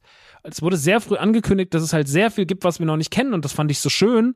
Gerade auch dieses ganze Rundding um Jeddah und sowas, weil das ist so eine tolle Welt, das hat so viel zu erzählen. Man läuft da durch und man merkt, die Welt hat einem so viel zu erzählen. Und das musst du ja auch erstmal schaffen, dass du was schaffst, eine Welt, wo du durchläufst und die hinterlässt einen bleibenden Eindruck. Das habe ich ja, das ist ja das, was ich auch bei Last of Us so liebe, dass du halt durchläufst und jeder Raum erzählt dir eine Geschichte. Und das habe ich ja sogar bei Dead Space 2, äh, bei Dead Space 2, bei, bei Dead Island 2 gelobt, dass selbst Dead Island 2 es geschafft hat, uns immer wieder kleine Geschichten zu erzählen, von denen wir gar nicht so viel wissen müssen, aber die irgendwie erzählt werden durch das, was da vor sich, was da vor sich passiert. Und das ist ja total toll, wenn Videospiel Designer, Level-Designer das beachten und uns nicht nur irgendwie so eine leere Welt, die kahl ist, präsentieren, sondern wenn auch Stories erzählt werden. Und wenn wir das dann auch noch im Star Wars-Universum haben, dass wir irgendwo langlaufen und uns auf einmal irgendwie neue Pfade aufgehen und keine der Figuren uns irgendwie bekannt vorkommen, sondern es sind alles neue Figuren. Es wird jetzt nicht wieder Referenz genommen auf Boba Fett, auf, auf, auf Luke Skywalker und sonst was, sondern einfach kleine neue Geschichten. Das ist halt sehr schön. Das gefällt mir sehr, sehr, sehr, sehr gut. Und deswegen muss ich das sehr, sehr lobend hervorheben. Ich habe einen wahnsinnigen Spaß damit. Ich finde es ganz, ganz toll. Und ich kann nur sagen, dass ich viel Liebe habe für, für Jedi Survivor. Also, wenn ihr Star Wars-Fans seid und ein gutes Videospiel wollt, oder vielleicht auch gar nicht mehr so Star Wars-Fans seid, aber trotzdem mal wieder Bock habt auf, auf eine Star Wars Experience, die safe ist für euch, dann kann ich euch sagen, das ist auf jeden Fall ein guter Einstieg. Und das ist ja alles mit im Kanon, also Jedi Fallen Order und Jedi Survivor sind ja offizieller Kanon. Und ich bin mal gespannt, wie die Anbindung ist. Ich bin jetzt zu dem Zeitpunkt noch nicht durch. Ich habe jetzt irgendwie so 16 oder 17 Stunden gespielt, schätzungsweise. Und bin auf jeden Fall nicht nur so, dass ich sage, ich bin nicht müde, sondern ich bin sogar noch bockiger als am Anfang. Ich habe noch mehr Bock, das zu zocken. Und das ist ein sehr, sehr gutes Zeichen. Weil zum Beispiel bei Dead Island 2, wo ich ja auch dann so 10, 12 Stunden gespielt habe, war ich halt irgendwann so, ja, ich glaube, ich habe alles gesehen. Und das ist dem Spiel gegenüber nicht so hundertprozentig fair, weil Dead Island 2 auf jeden Fall eine, eine, zumindest eine sehr stabile Nummer war. Aber ist natürlich trotzdem auch so, hm, und bei Jedi Survivor hat man das Gefühl, ey, da ist noch so viel, was vor einem liegt und man hat so Bock, das alles zu sehen und zu erkunden. Und ja, dementsprechend, ich bin stark verliebt in dieses Spiel. Es ist wieder ein glorreicher Star Wars-Moment. Es ist jetzt schon der fünfte oder sechste gute Entertainment oder krasse Entertainment-Moment dieses Jahr. Und nächste Woche kommt ein neues Zelda. Also, wenn ihr diesen Podcast hier hört, diese Woche kommt ein neues Zelda. Am Freitag kommt ein neues Zelda. Aber jetzt wird erstmal Jedi Survivor noch gespielt und mit Zelda lasse ich mir wirklich ein bisschen Zeit. Weil, jetzt, jetzt kann ich mich vielleicht ein bisschen unbeliebt machen. Ich bin ja Zelda-Fan, ne? Also ich liebe ja Zelda. Ich finde, Zelda ist eine der schönsten, atmosphärischsten Franchises, die die Welt jemals gesehen hat. Also nicht nur die die Leute, also ich finde wirklich, das ist eines der schönsten Franchises jemals. Daran ist wirklich nicht viel falsch gelaufen, bis vielleicht auf der zweite Teil auf dem NES und diese komischen CD-Spiele für Panasonic. Aber ansonsten ist da ja wirklich fast alles durch die Bank weg immer eine glatte 10. Ne? Und Breath of the Wild war ein tolles Spiel. Breath of the Wild war ein tolles atmosphärisches Spiel. Breath of the Wild hat uns aber auch weggebracht von der klassischen Zelda-Erzählstruktur, die ich aber sehr liebe, muss ich sagen. Also, ich finde, sowas wie Ocarina of Time ist für mich im Rundum-Paket das perfekte Videospiel, weil es uns eine Welt präsentiert, die einigermaßen Open-World-mäßig funktioniert, in der es auch Rätsel zu entdecken gibt, äh, äh, oder Geheimnis entdecken zu gibt, in der es Rätsel zu lösen gibt, in der wir Figuren treffen, in der wir Story erfahren, aber wo wir auch ganz klar in Tempel gehen und Tempel A, Tempel B, Tempel C und so weiter und so fort. Jetzt ist es so, dass das neue Zelda, Breath of the Wild, hat das ja alles ein bisschen aufgebrochen und hat uns ja eher mehr in diesen Open-World-Faktor geworfen und natürlich mit so Sachen wie, ja, du musst dir dein Essen kochen, ja, du musst halt irgendwie Zeug sammeln, du musst dir das bauen, dein Schwert kann brechen und so weiter und so fort. Und ich muss sagen, ich bin kein Freund von diesen Crafting-Elementen. Ich finde das relativ nervig und ich finde, das bräuchte es nicht. Weil es einfach nur dafür sorgt, dass du in irgendwas drin bist, rausgeholt wirst und musst wieder zurück und musst jetzt ans Lagerfeuer. Ah, okay, ich repariere jetzt mein Schwert. Unnötig. Ist halt irgendwann einfach unnötig. Und das hat mich, ist mein größter Kritikpunkt an Breath of the Wild gewesen damals. Aber ich habe Breath of the Wild natürlich trotzdem sehr, sehr geliebt. War ein tolles Spiel. Kann man überhaupt nichts dran sagen. Jetzt ist es ja alles noch da in Tears of Kingdom. Tears of the Kingdom. Aber kommt noch das Problem hinzu, jetzt wird auch noch gebaut. Jetzt werden irgendwelche Fahrzeuge gebaut und so weiter und so fort. Und ich muss euch sagen, ich weiß noch nicht so richtig, wie ich das finde. Weil, also ich muss euch ehrlich sagen, als alle so hyped waren vom neuen Trailer, habe ich so drauf geguckt und war so, ey, keine Ahnung, ob mir das gefällt. Also ich bin so nicht ready dafür, habe ich das Gefühl. Ich bin natürlich neugierig und ey, es kann wahrscheinlich sein, dass wir uns mit großer Wahrscheinlichkeit werden wir in zwei Wochen die neue Folge Mancave hören und ich werde wahrscheinlich einen Liebesbrief darauf halten, wie krass das neue Zelda ist. Stand jetzt aber gerade ist, dass ich irgendwie nicht so richtig Bock drauf habe. Und ich kann euch gar nicht so richtig sagen, warum. Ich bin so ein bisschen. Ich habe das gesehen und war irgendwie so, das ist mir alles zu viel. Ich hätte irgendwie gerne wieder mehr so eine klassische Experience. Irgendwie habe ich mehr Lust auf eine klassische Experience. Können wir wieder eine klassische Experience haben? Nee? Hm, schade. Okay. Sei es drum, ich lasse es alles auf mich zukommen. Ich bin gespannt. Ich habe natürlich Bock. Aber mein Hype ist gerade auf Sparflamme. Leider, leider, leider. Oder vielleicht auch gut so. Dann habe ich nicht so hohe Erwartungen. Aber ich bin auf jeden Fall gespannt, was da jetzt so passiert. Ich kann nur sagen, für mich gerade jetzt zum Zeitpunkt X, hm, schauen wir mal, wohin die Reise geht, ne? Schauen wir mal, wohin die Reise geht. Aber okay. Wollte ich mit euch teilen. Ich hoffe, ich habe mich nicht unbeliebt gemacht und habe jetzt nicht den Zelda Tears of the Kingdom Hooligans, die dazu getrieben, jetzt zu mir zu fahren und mir auf die Schnauze zu hauen. Aber ich bin einfach noch nicht so richtig, ich bin noch nicht ready. Ich habe das Gefühl, ich habe das Gefühl, das wird zu komplex für mich. Es könnte für mich als dummen Menschen zu komplex sein. Naja, ey, wir sind ja schon bei über einer Stunde. Ich habe sehr lange über Jedi Survivor geredet. Dann lasst uns doch ganz kurz zu Guardians of the Galaxy kommen. Ich habe dazu schon einen, einen ausführlichen Podcast gemacht mit der guten Jessica, äh, wir haben bei 999 Happy Rides, das ist ihr Solo-Podcast, drüber geredet, weil wir zusammen mit der Pressevorführung waren. Und jetzt ist der Film ja schon draußen, dementsprechend kann ich hier ganz normal drüber reden. Ich werde jetzt hier keinen Spoiler-Teil einbauen, sondern ich werde mich einfach, werde einfach mich so ein bisschen, werde nochmal so ein bisschen meine Gedanken mit euch teilen. Und wenn ihr dann noch mehr hören wollt über den Podcast, äh, über den Film, dann äh, geht doch gerne mal rüber zu 999 Happy Rides. Sie hat es eh verdient. Das ist eine sehr, sehr sehr, sehr tolle Person, die einen sehr, sehr sympathischen Podcast macht und die sich vor allem sehr viel Liebe und Mühe in ihre Projekte steckt. Und deswegen Shoutouts an die gute Jessica und ihren 999 Happy Rides Podcast. Lasst ein Abo da, lasst ein Like da, ähm, gebt eine positive Bewertung und äh, hört mal rein. Jetzt aber nochmal ganz kurz zu hier. Guardians of the Galaxy 3 ist ja der letzte Film von James Gunn, der Abschluss der Guardians of the Galaxy Volume 3 Trilogie und hat so ein bisschen den Fokus schon sehr früh auf Rocket gelegt in der Kommunikation, weil man gesagt hat, wir erzählen so ein bisschen seine Geschichte. Und dementsprechend dreht sich auch alles so ein bisschen um ihn. Und darum quasi, wie das Guardians of the Galaxy Universum oder wie die Filme jetzt so langsam zu ihrem Ende kommen sollen. Und ich war wirklich gespannt, wie das alles so wird, weil Guardians of the Galaxy schon zu meinen Favoriten gehört. Ich muss sagen, als ich 2014 eingeladen war zu so einem Screening von dem Film, so vier Wochen, sechs Wochen vor Release, weil sie damals, glaube ich, wollten, dass das Ding einfach steil geht und man ja damals, also man kannte halt, ne, wenn man jetzt so, ich war damals noch viel mehr Casual Marvel-Fan, also richtig Casual, Casual. Ich kannte halt Hulk, Iron Man, Spider-Man, aber ich kannte halt auch nicht so viel anderen Kram. Ich war nicht so richtig in diesem Avengers-Thema drin und sowas. Ich war dann 2014 dann mit einer Freundin eingeladen, wir sind dahin und wir wussten gar nicht, was uns erwartet. Wir fanden nur irgendwie so, ja, das sieht ja alles irgendwie ganz witzig aus. Ich hatte mir, glaube ich, nicht mal einen Trailer angeguckt. Und ich weiß, dass ich damals aus der Presseverwirrung rauskam und war wie weggeblasen. Ich war wirklich so, wow, das war eine der coolsten Experiences im Kino seit Jahren. Ich fand es richtig, richtig, richtig heftig und war richtig krass Fan. Man hat gemerkt, James Gunn hat hier auf jeden Fall was geschaffen. Und zwar, er hat einfach eine Franchise, das man nur aus Comics kannte und was jetzt sagen wir Casual-Usern wie mir noch nicht so ein Begriff war, nicht nur diese Welt offenbart, sondern hat die auch direkt schon in seinen in seinen, nach seiner Formel eingefärbt. Humor, Musik, das ganze Zusammenspiel, Emotionen, sollte eine Formel sein, die danach in Marvel von sich selber oft kopiert wird, weil sie einfach hier schon sehr schnell sehr perfekt war. Der zweite Film war dann 2017 ein bisschen doller. Er war ein bisschen mehr drüber.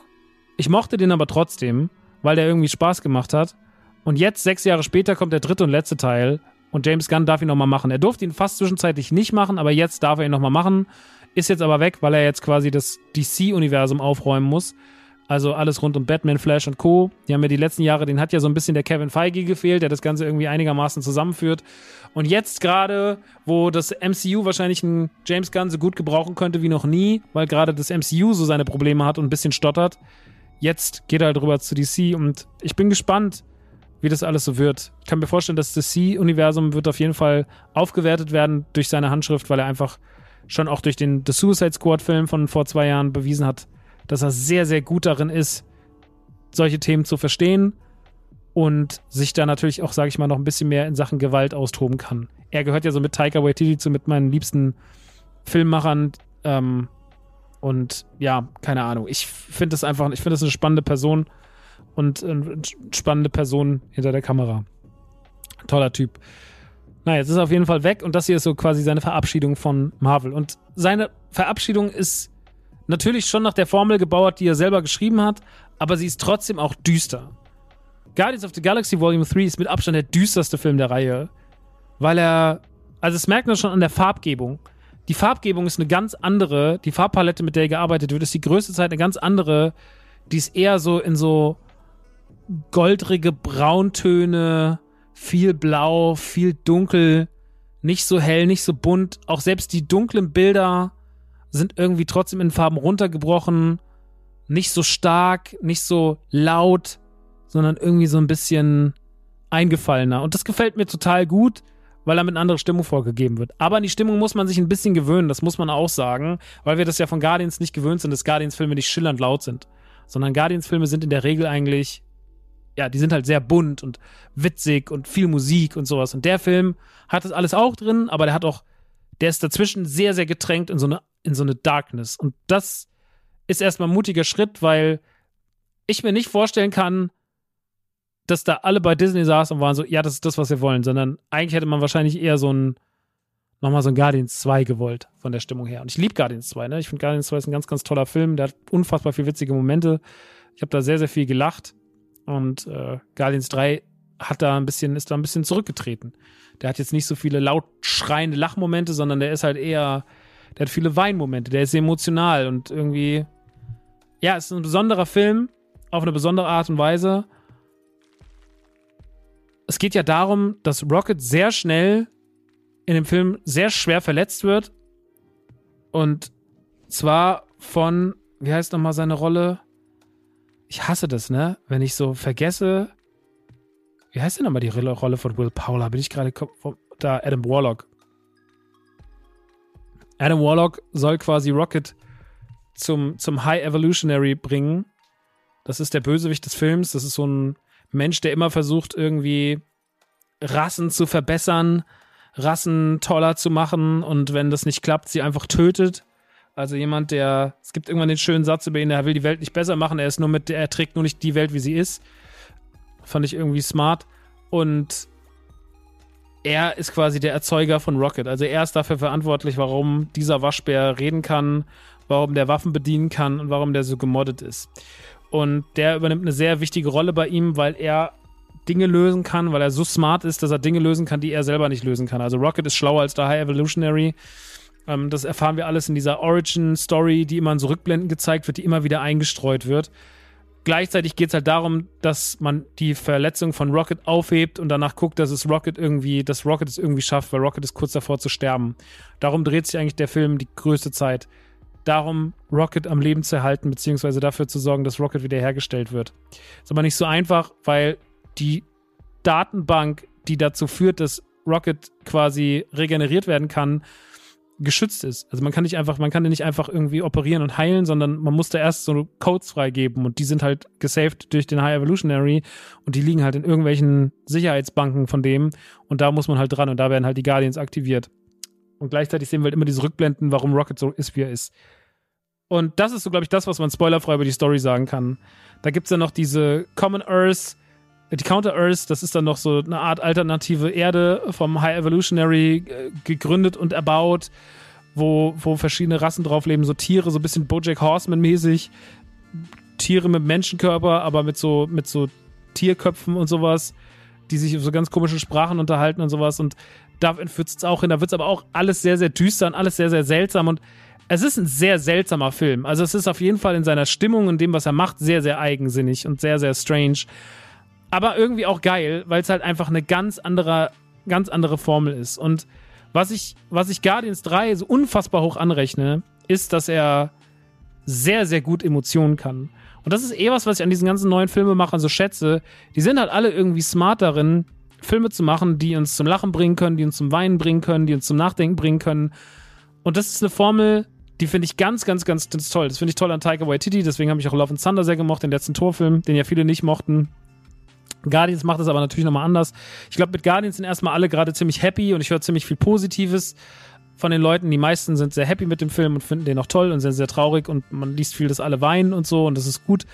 Weil ich glaube, Marvel hat auch mal wieder einen Film gebraucht, der so ist, nach Quantum Mania oder so. Ein Film, wo alle irgendwie so Schulterzucken waren und waren so, ja, keine Ahnung, Guardians of the Galaxy 3, äh, äh, Quantum Mania, keine Ahnung. So ein Film, der macht jetzt mit mir emotional nichts.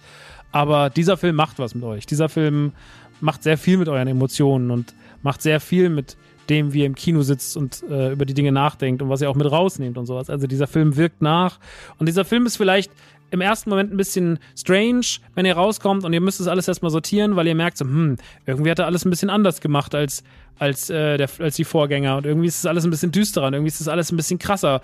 Aber am Ende des Tages ist der Film, ging es mir zumindest so nach der Pressevorführung und in den Tagen danach, der hat sehr, sehr, sehr, sehr gut nachgewirkt. Also ich finde den ganz, ganz toll gemacht. Ich habe ganz, ganz viel Liebe dafür, wie der funktioniert, was der so kann. Und von meiner Seite aus gibt es da eigentlich so gut wie gar keine Kritik. Hm. Ich musste mich aber, wie gesagt, sehr dran gewöhnen ich habe ein paar Mal gelesen, dass ich bin halt nicht drin, was Adam Warlock angeht in der Comic-Nummer, so dass der verschenkt worden wäre, mal wieder. Das ist ja leider was, was immer mal wieder mit Marvel-Figuren passiert, dass sie verschenkt werden. Aber das ist jetzt hier anders als bei Modok, meiner Meinung nach, weil Modok war wirklich verschenkt und wirklich komplett für den Arsch bei Quantum Mania. Aber ich finde zum Beispiel Adam Warlock, mit dem kann man auf jeden Fall gut arbeiten, auch in der Zukunft noch. Also da kann man auf jeden Fall noch was draus machen. Den finde ich schon sehr, sehr spannend und ist auch einfach gut besetzt mit Will Powler. Das ist halt einfach ein geiler Typ. Ich finde den fantastischen Schauspieler und mag den echt sehr gern. Äh, der hat in den letzten Jahren echt bei mir sehr, sehr, sehr, sehr, sehr gewonnen. Ist echt äh, eine großartige, ein großartiger, großartiger Typ mit einem sehr markanten Gesicht, der irgendwie gute, markante Rollen spielen kann und auch irgendwie gut selbstironisch spielen kann. Deswegen würde ich da erstmal die Füße stillhalten und mal gucken, wo die Reise mit Adam Warlock hingeht. Ich kann aber verstehen, wenn Leute das hier so ein bisschen underrepresented fanden ich fand den Film am Ende nicht so witzig wie die letzten Teile. Ich weiß halt, dass beim Guardians of the Galaxy 2, das ist halt so ein richtiger Feelgood-Film und der hat auf jeden Fall so viel krasse Lacher. Also am Ende, wie Groot die Bombe da platzieren soll und wo die ganze Frage nach dem Klebeband ist und sowas, das ist schon sehr, sehr, sehr, sehr lustig und sehr, sehr, sehr, sehr drüber. Und dementsprechend, ich mag diesen James Gunn-Humor halt sehr. Ich fand, der hat mir hier manchmal gefehlt. Als sie auf der Counter-Earth ankommen, kommen schon sehr, sehr viele lustige Szenen. Aber ja, am Ende des Tages, ist es ein bisschen zurückgerudert, was ich aber nicht so schlimm finde.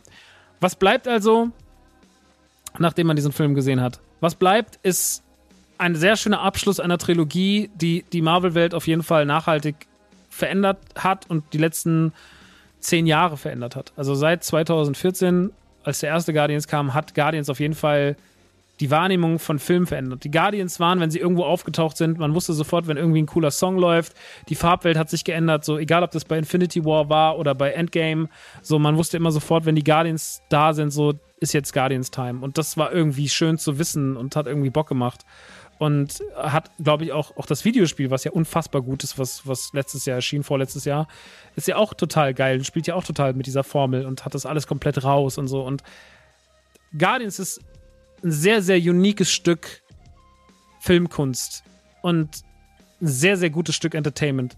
Und James Gunn hat es auf jeden Fall geschafft, da jetzt irgendwie nichts zu beschmutzen. Also man wird da draufschauen und wird immer sagen, es waren einfach drei tolle Filme. Und ich glaube, auch wenn jetzt ein paar Leute sagen, ja, das ist mir zu düster und sowas, ich glaube, so in einem halben Jahr, Jahr guckt man drauf und sagt so, ey, das war ein super geiler Abschluss. Weil ich finde es halt auch so. Ich finde es ein super geiler Abschluss einer tollen Trilogie, der sehr viel Spaß macht, den man auf jeden Fall im Kino gucken muss, der sehr viel mit Emotionen macht, einen tollen Soundtrack hat, tolle Figuren. Ähm, Guardians hat einfach mit die lustigsten Figuren, die es gibt. Mantis und Drax ist so, so eine geile Kombi. Rocket ist so mega toll. Nebula ist auch immer interessanter geworden. Groot ist eh was fürs Herz. Star-Lord ist manchmal ein bisschen strange, aber trotzdem liebt man den ja auch irgendwie. Dann hat man noch Cracklin, dann hat man noch Cosmo.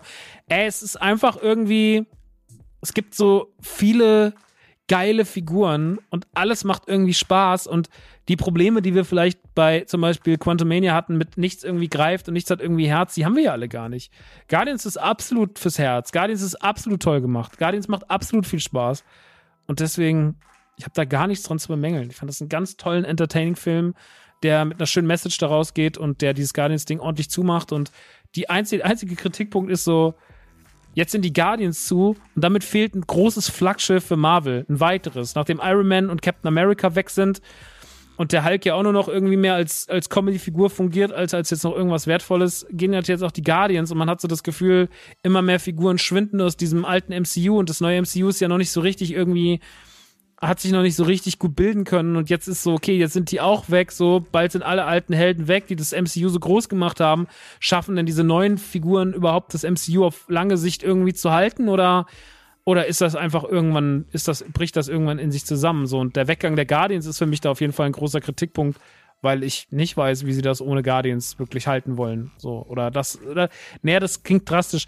Aber wie sollen wie soll das MCU weitergehen, wenn immer mehr solche ikonischen Figuren weggehen und dann halt auf der anderen Seite solche Sachen stehen wie Quantumania. So, weißt du, die halt einfach nicht sagender Kackfilm sind. Und davor habe ich ein bisschen Angst. Davor habe ich einfach ein bisschen Angst. Aber ich wünsche dem MCU natürlich nur das Beste und ich will jetzt gar nicht so pessimistisch für die Zukunft klingen. Zum Zeitpunkt jetzt kann man einfach sagen, Guardians 3 war ein wahnsinnig toller Film. Nicht wichtig fürs MCU, aber wichtig für die entertaining Filmwelt. Und da hat er alles richtig gemacht und deswegen, solange der noch im Kino läuft, guckt den auf jeden Fall im Kino. Das ist ein ganz tolles Stück Entertainment. Ganz, ganz toll. Gut. Gut, dann haben wir alles abgehakt alles eigentlich schöne Sachen. Beef war eine gute Serie, Pokerface ist eine fantastische Serie, Jedi Survivor ist ein unfassbares Videospiel und Guardians of the Galaxy ist ein sehr, sehr tolles Kinoerlebnis. Und damit habe ich euch wieder vier Tipps gegeben, mit denen ihr die nächsten zwei Wochen füllen könnt. Und bis dahin hoffe ich dann, dass ihr alles durch habt und alles geguckt habt. Und dann kann ich euch nämlich dann ausführlich meine Review zu Zelda Tears of the Kingdom um die Ohren hauen. Ich bin sehr, sehr gespannt. Ich habe sehr, sehr viel Bock. Ähm, bin sehr neugierig kritisch, noch nicht hyped, aber trotzdem neugierig bockig. Und so gehen wir daran. Gut, meine Lieben. Dann hören wir uns in zwei Wochen wieder, wenn es heißt, die 93. Man Cave mit Tears of the Kingdom. Jetzt wünsche ich euch erstmal alles Gute. Vielen Dank, dass ihr die letzten fast eineinhalb Stunden bei mir wart. Und passt auf euch auf. Kuss, Kuss.